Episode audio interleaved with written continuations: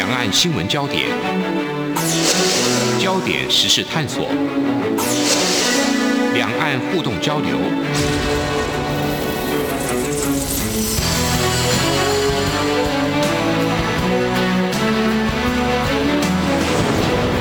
请听黄丽杰制作主持的《两岸 ING》。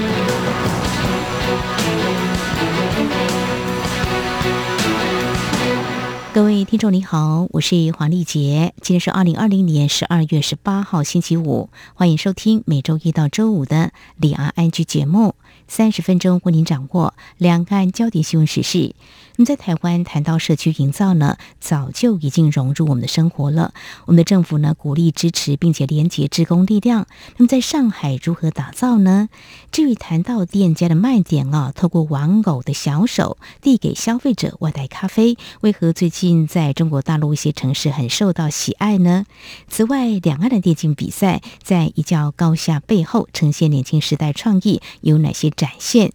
至于提到前两年在国际社会引发高度关注的 “Me Too” 性侵犯和性骚扰的议题，其实两岸民众并不冷漠。那么在稍后，我们要从台湾已故作家林奕含这本小说《房思琪的初恋乐园》来谈。我们接下来就连线中央社驻上海记者张淑玲，带来他第一手的采访观察。非常欢迎淑玲，你好。主持人好，各位听众朋友，大家好。我们先来谈这个社区营造哦，在台湾的社区营造怎么样来运作？我所看到的感受比较深刻的，比如说在地方政府一些县市的乡里啦，嗯，大概协会会有主导的啊这样的一个力量，那么会从事一些像美化环境啊、教学，平时也会有互动哦。那么简单来说，在生活当中也会有感觉到啊，比如说十二月的。二十一号啊，是这个冬至，像我住的这个地方协会就会办一些聚会，像吃个汤圆啊。其实这个台湾的社区营造经验，过去我也有机会接触一些人，他们有谈到说到中国大陆去分享台湾的一些经验哦。不过你最近在上海倒是走访一个新的社区营造，它打造什么样的风貌，跟我刚所描述的，是不是差异还蛮大的呢？嗯、我觉得刚主持人讲的，其实诶，大概就是差不多，就是说我们现在觉得社区生活里很习以为常的一些邻里互动啊，或者社区办活动，事实上这个也是透过一些呃运动。呃，我记得好像台湾是九四年吧，一九九四年的时候开始社区总体营造，后来这个东西就很深入了，那也做得相当成功。包括有一些呃，你认为是自然而然的东西，事实上也是有一些社区规划组织参与推动，因为一定要有人来推动。比如说邻里里面，它可能就会渐渐形成一些共识啊。我们这个社区里面对养狗的规定怎么样啊？大概是这些。那我现在在上海接触到的一个叫做。大于社区营造啊、呃，这个社会组织就是我们说的 NGO，其实他们也截取了蛮多呃台湾相关的经验，因为其实台湾在这个领域算是做得很成功，所以就像刚刚讲的，很多这方面的人才其实会到大陆做推广。那所以我认识的是这个组织的这个主任叫做何家，呃，我觉得比较。特别是说他是建筑师，都是做那种摩天楼啊，就大家会很羡慕的那种大案子，五星级酒店啊这些。可是他反而几年前辞掉，就是因为他觉得，呃，他更喜欢的是，呃，他所做的事情是跟人的互动有关联的。那社区营造的话，就会比较是跟啊、呃，比如说社区记忆啦，办一些互动解决问题，就会比较是有人的温度在里面。哦吼，那这位设计师他就住在这个社区吗？还是说，呃，他想要做他感兴趣的，所以就选择一个地方来营造所谓的这个社区？哦、是的，这比较有意思，就是说他自己成立的这个啊，本来是在。也是上海蛮市区的一个地方，有一条叫新华路，也很有风情。因为以前就是法国租界的地方，就梧桐树啊这些。他们先在这边做一些社区活动，做的不错以后，其他的街道在大陆他们会讲说一个蛮基层的组织啦，叫街道，有点像我们说的李啊里民啊里长这种。那街道的办公室有其他街道的会看他们做的不错，就来找他们。所以刚刚主持人有提到，就说。我们现在在台湾都说社区营造这个词啊，嗯，其实在大陆他是专业领域的人，他们会讲这个词。可是，一般人，他们现在听到的是官方告诉他们的，会说我们现在是社区治理创新。他们会觉得，因为在中国，其实它是一个蛮公权一直是很伸张到生活各个层面的一个体制了哈，就是说权力是一层一层的下来。那到这个街道办的时候，他们还是有等于一个最基层的政府，所以他们会觉得说，呃，这是一个社区治理。可是他们又希望这个治理里面能够带动居民自己的主动性能够起来，所以他们现在就是在推广摸索这个就是社区治理创新，已经写在蛮多城市里的这种政策文件这几年，所以。其实这一块需求是挺大的、嗯、哦，这样子哈，好，那我也很好奇，这位设计师啊，他怎么样来啊做这个社区的治理创新哈、啊？那嗯，刚开始的时候，他就靠自己一己之力吗？在台湾，其实真的是一刚开始会有一些人说，好，我也来加入，你也来加入，大家就把自己的专业做发挥。对对对，那他这边的情况是怎么样呢？没错，它这个大鱼社区营造，其实他们也是一个团队啦。啊、呃，其实一定有几个核心的人，而且事实上，我前几天就是说有一个蛮好的一个社区，就被称为 富人区，也很多台湾人居住的上海古北这一区哈。嗯。呃，他们就是在那里，等于是说在街道办的一个嗯、呃，大家合作之下弄了一个小的的那种暂停亭子啊，就是说外观当然看起来没什么，主要还是一个里面的软体，以后会在里面有一些展览。会轮流由商家来做驻店管理，啊、呃，一日店长、一周店长去呈现出一个社区的风貌。那他们这个团队大于里面，呃，我当天也看到了，就是其他的一个呃联合创办人，像包括有现在人在日本念关于社区营造博士学位的女生，啊、呃，也是他们的团队成员。那我们知道社区营造台湾这个也是有点跟在日本的后面，就说日本的概念也是比较先进的，融入到各行各业去谈这个社区营造。所以说，他们确实是有这样的一个团队，等于是说都是有心于这个领域的。那大部分的人是一边有其他工作，业余时间来做这个。不过我采访的这位何家比较特别，就是说他目前是全职的在做这个呃大鱼社区营造。哇，这个我又很好奇了，就是说在台湾其实协会呢办很多的活动或做很多的事情，需要的是人力。投入之外，其实没有资源也是很难办事的，就是没钱是很难办事的啊、哦。所以有些人会捐款，有时候说，哎，有人就说，那跟谁来申请一下这个经费？那这边的运作又是怎么样呢？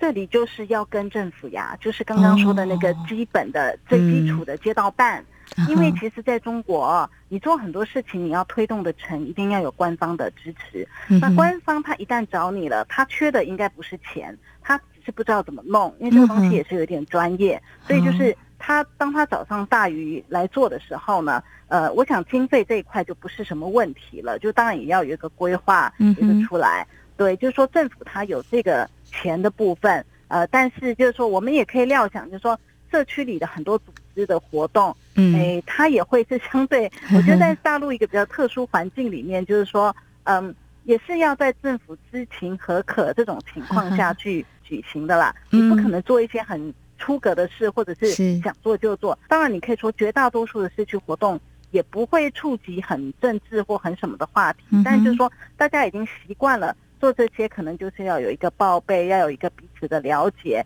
不能够太出乎掌控，大概就是这个样子。好，呃，在摸索啊、呃、一个模式嘛啊，那台湾是在一九九四年就社区总体营造了，呃，在台湾也有一些呃社区营造的一些经验。当然，我们也希望能够提供中国大陆的一些社区呃营造的做一些参考。好，这是在节目的前半阶段呢，我们首先先谈到这个社区营造，来比较一下台湾跟中国大陆所从事这方面的工作到底有哪些差异。那么在稍后节目的后半阶段，我们再来谈这个喝咖啡或是怎么样。样来经营咖啡店，哇，在上海有些城市，呃，他们的经营卖点，相信是吸引当地人。或许在台湾的我们听了也会有点心动，到底是怎么经营的？节目稍后回来。不只有新闻，还有您想知道的两岸时事，都在《两岸 ING》节目。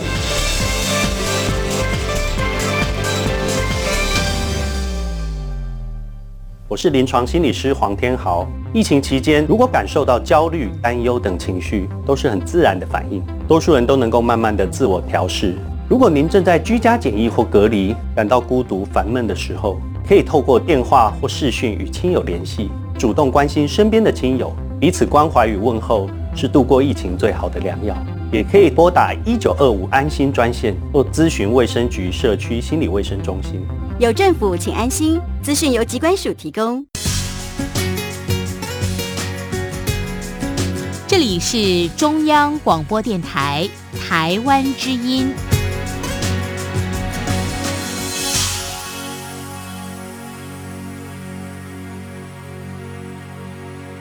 这里是中央广播电台，听众朋友继续收听的节目是两岸居。我们节目持续连线中央社驻上海记者张淑玲。而接下来，我们要来谈这咖啡。提到喝咖啡，台湾的这咖啡市场蛮大的，中国大陆相信也是。我看到呃前两年有个数据了哦，台湾人一年喝掉六亿杯外带咖啡，可以绕地球一点三五圈。中国大陆应该更惊人哦。呃，在咖啡的这个产业领域里头，这样来。来看，有人说分三个不同的发展阶段，从喝罐装咖啡开始，有连锁咖啡店，当然本土的也有，国际连锁店也有，便利商店的超商咖啡，上班族大概也都蛮熟悉的。我自己呢，呃，到连锁咖啡店去消费的情况是有的，价位考量之外，我自己会。找一些比较特别、来点小确幸或有点疗愈的哦。毕竟在工作跟生活当中，难免还是会有一些小小的压力。像最近这个耶诞节气氛比较浓厚，我就会想坐在这个有带这个。呃，圣诞帽店内享受一下咖啡哦，不过这稀松平常了，因为每年都有耶诞节，在台湾过节的气氛还蛮浓厚的哦。不过在上海呢，呃，要请淑玲告诉我们啊、哦，有一家被形容是熊爪咖啡，买气听说还蛮旺的，但是只能够外带。但是为什么会大排长龙？听说是蛮有人味。也或许可以说很有人情味哦，你要特别去一探究竟，这人潮背后，嗯，应该是有不少很有意思的卖点，可不可以告诉我们？是啊、呃，首先我觉得啊，上海这个地方的人，他们其实还蛮善于排队的，就、哦、是我会觉得跟台北比，当然一些网红店本来就不容易吸引人，嗯、但我觉得上海人可能更不介意排队一点，所以什么东西一红了以后，很多人就会过去看，嗯、那这个。所谓熊爪咖啡是怎么回事呢？就是它，它的整个店面看起来，外面看起来就是一堵墙，灰色的墙，它只挖了一个洞。那当然，夜晚如果说店不开了的时候，那个洞也是堵住的，洞口就是摆了一盆花，你就会好奇说这是什么？因为也没有店招牌。那白天的时候，它就是一个洞口，那外面就很多人很多人排队，它事实上就会从这个洞口里面伸出那个布偶的那种熊爪啊，就是毛茸茸的褐色的，大家可以想象一下。伸出这个熊掌是干嘛呢？它递咖啡出来，有时候一杯咖啡上面它还会送一朵花，玫瑰呀、啊。我觉得其实我现场去看，我会觉得还真的是蛮有意思啦，就是一个新鲜感，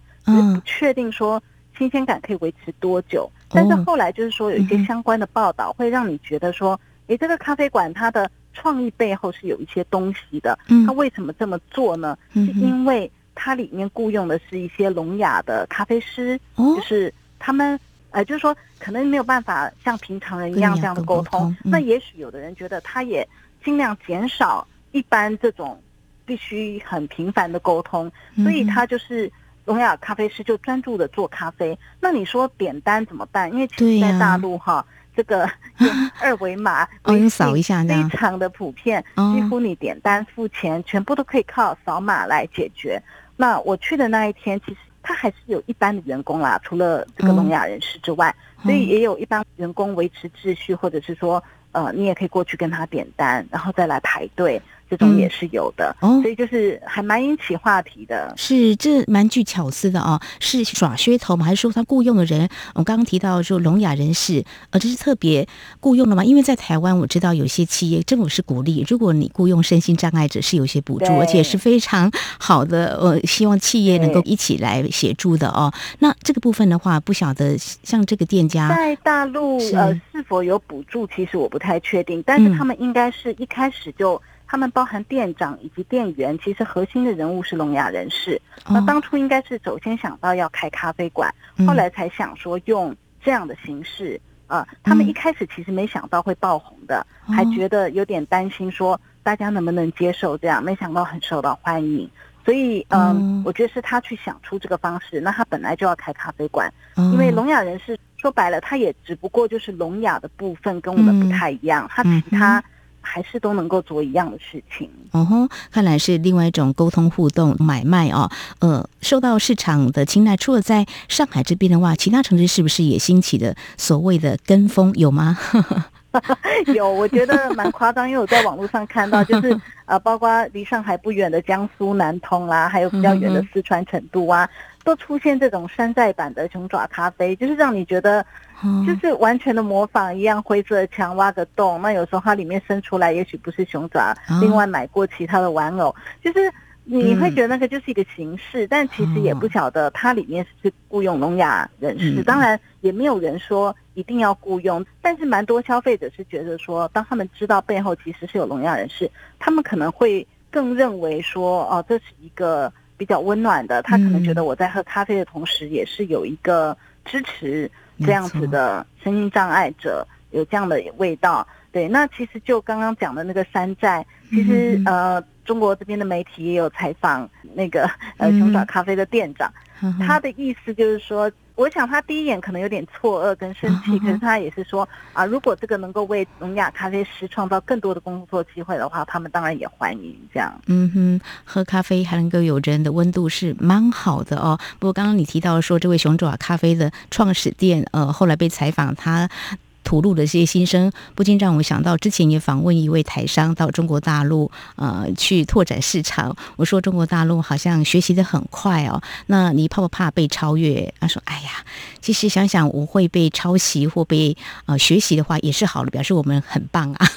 继续会来加油。”无奈的那个一种表达。是是是是，好哦。谈到呃这个疫情，其实呢，虽然台湾还有中国大陆控制的还算不错，不过还是有。很多活动在今年好像都几乎停摆。不过呢，接下来要请舒林告诉我们，就在日前举行的呃这个两岸电竞文化节，好像有不少两岸青年学子来参与竞技。嗯，过去也有机会在节目当中访问一些我们台湾的这些年轻学子，他们去参加电竞比赛。哦，他就告诉我说，其实好像不是只有说谁比较厉害而已，其实这个比赛进行过程当中有。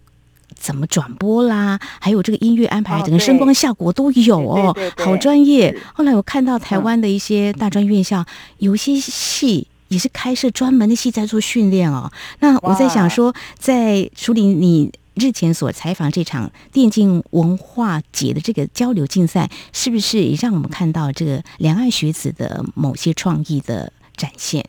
是这个今年在上海，它有一个叫做。汇海上汇聚的汇啊，海上，我想就是把上海倒过来，然后就是二零二零两岸电竞文化节。那他们就是透过大概三四个月的，这整个跨度比较大啦，三四个月的期间，就是像主持人讲的，它不只是单纯的比赛电竞，就是要筛选队伍啊这些，它其他的部分的话，它还有的就是主播赛，因为。说电竞这个又是一块啊、呃，也是一个专业了哈。电竞主播有时候他们自己的装扮啊，他们的技巧不太一样。然后还有那个潮玩，就是那些玩具很像扭蛋里的那一种啊、呃，就是电竞潮玩，它这个也是一个结合。然后就是音乐秀，还有另外一个就是电竞的培训课程。所以大概有五大类都包含在这一次的这个电竞文化节里面来举办了。嗯哼，那这场的比赛是由中国大陆方面啊、呃、来筹办的，还是在台湾也有部分的参与呢？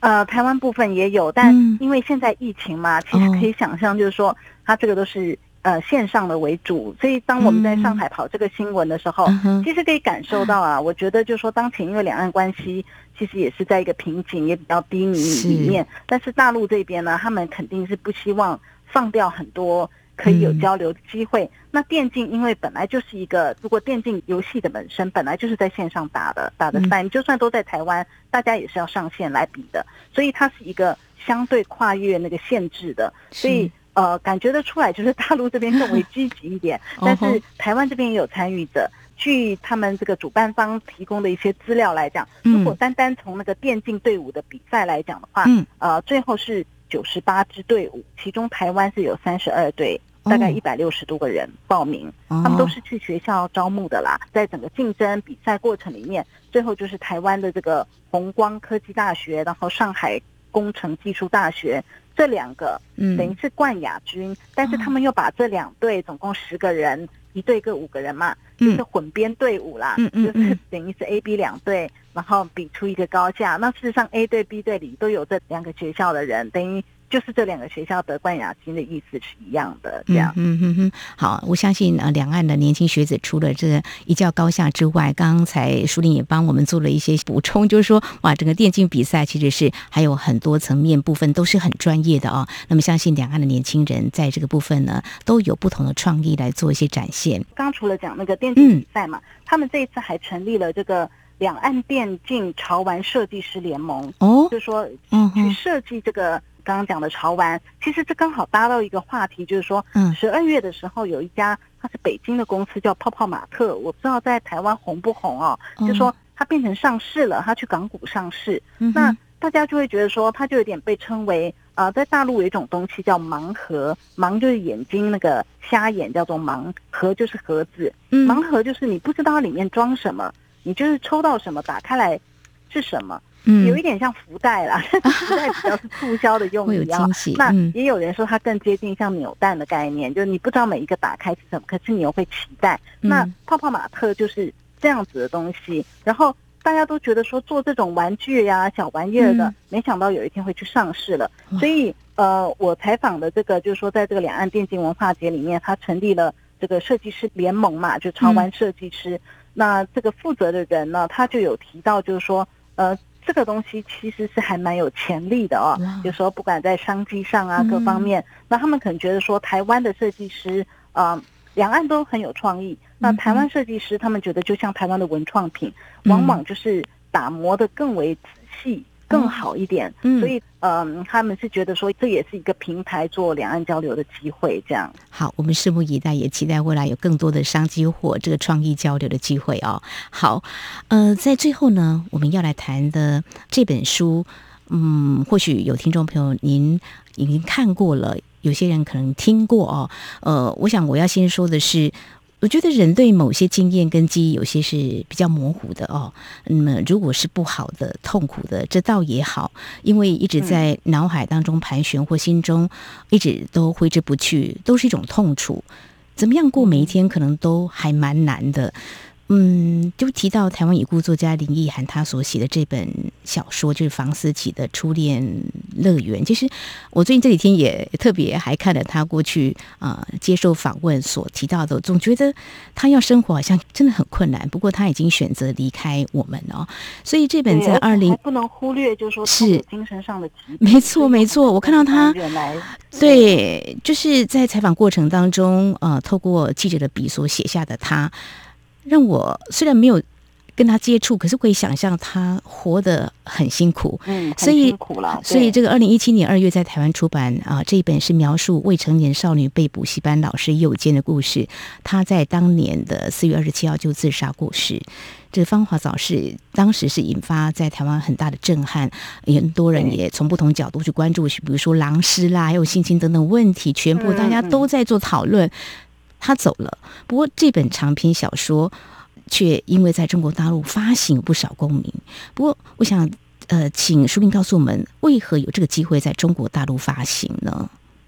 哦，这个很正常，就是说，其实，呃，各个出版品只要。呃，除了除了自己的国家，其实有一个叫版权代理公司，他们都叫版代了哈。嗯，其实各国都可以透过版权代理公司来交流购买版权，所以两岸之间也是如此。嗯，那我们常常看说有一本书如果有英文版、日文版，也是透过这种机会，就是说书界会有交流。那这本书之所以在大陆出版的话，呃，后来拿到这个出版权的这一家公司的这个编辑，当时其实只是一个入行一年多。很年轻的编辑，那他用了一个网名叫于北啦，其实不是他真实的名字。他有接受他们这个网络上一个短节目的采访的时候，有谈到呃，刚主持人讲的这个机缘，就是说他也是在林涵呃在过世以后，他注意到这个消息。那原本注意到，他也只是当做哦，就是看到了一则新闻这样。但是后来他有机会就读到了里面的一些内容。他就是说，他其实是非常的震撼的，那那种感觉是他很少有。后来他就是呃，透过开始公司去谈嘛，透过板带等等，邀到了全本书的内容。其实他在节目里有比较详细的说明，就是说那种震撼感，甚至读了就是很震动啦，哈，所以让他觉得说，呃，他想要就是出版社内部可能都会有一些选题会，就是你自己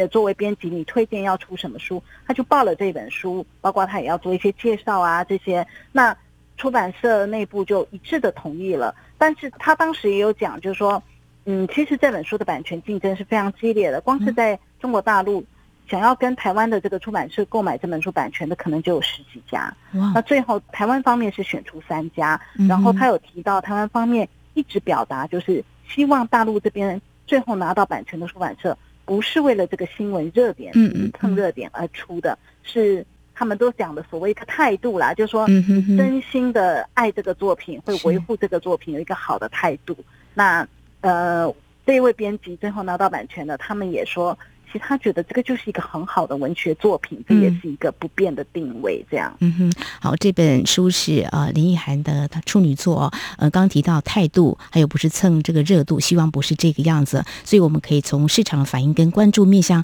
再来观察。呃，就书里你所了解的中国大陆读者又关注这本书的哪些议题跟面向？那么后续有哪些影响呢？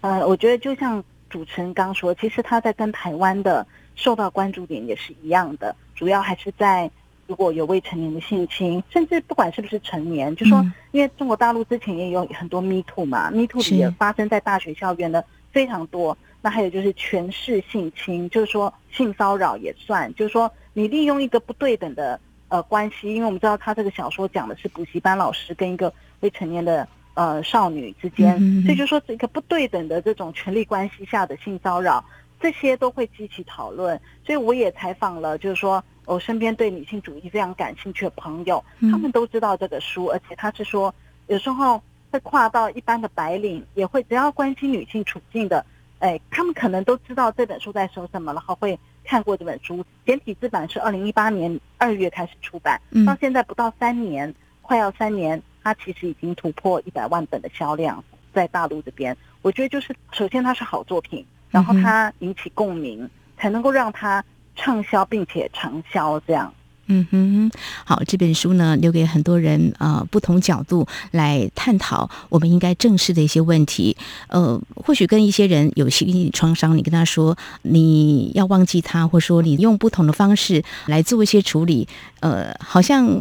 应该这么做。事实上呢，心里有创伤的人可能会觉得还蛮困难。不过这本书留给很多人，也许可以更积极来做一些。怎么样让这种创痛能够减少发生？所以像林奕涵这本房思琪的《初恋乐园》，探讨这个心理创伤是不是可以这样子来建构一个社会安全网，或许也是相对重要的了哦。好，那么在今天呢，我们非常谢谢中央社驻上海记者张淑玲带给我们啊、呃、这些议题的探讨，包括刚才我们提到的这本书房思琪的啊《初恋乐园》，两岸的民众有哪些震撼，思索哪些问题，还有呢，呃，上海有一处社区营造呈现哪些风貌，跟台湾打造力量有哪些不同？另外，上海有一家雇佣聋哑咖啡师创意咖啡馆，又怎么样引爆话题？提到两岸电竞比赛，那么两岸年轻学子，那么又有哪些创意的发想？非常谢谢淑玲今天带给我们这些议题的第一手采访观察，谢谢，谢谢。